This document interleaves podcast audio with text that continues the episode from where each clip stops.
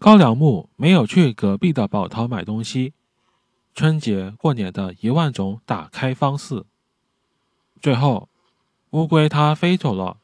有两次，它从窗口飞回来，想亲吻火腿，可是又担心吵醒冬眠的乌龟妈妈，所以到最后，它只是用菠萝果切摆出一个漂亮的肥垫，然后就飞回花园洋房去了。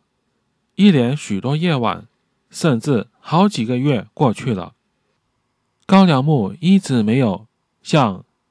社畜女仙子们提出她的第二个愿望，我也不敢说我知道她为什么拖延这么久。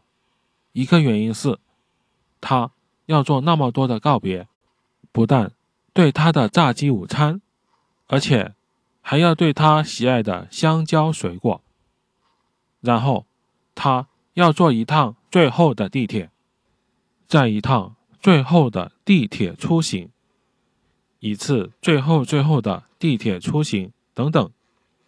再说，还有那许多次向他表示敬意的告别酒会。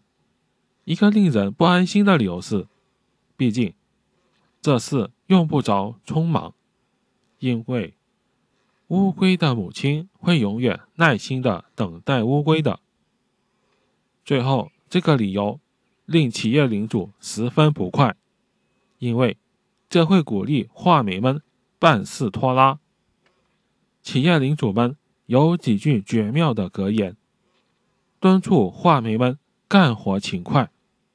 比如，今天能干完，就别拖到明天再喝；又如，明天没有第二条火腿，而现在高粱木毫不在乎的一拖再拖，却不受损失。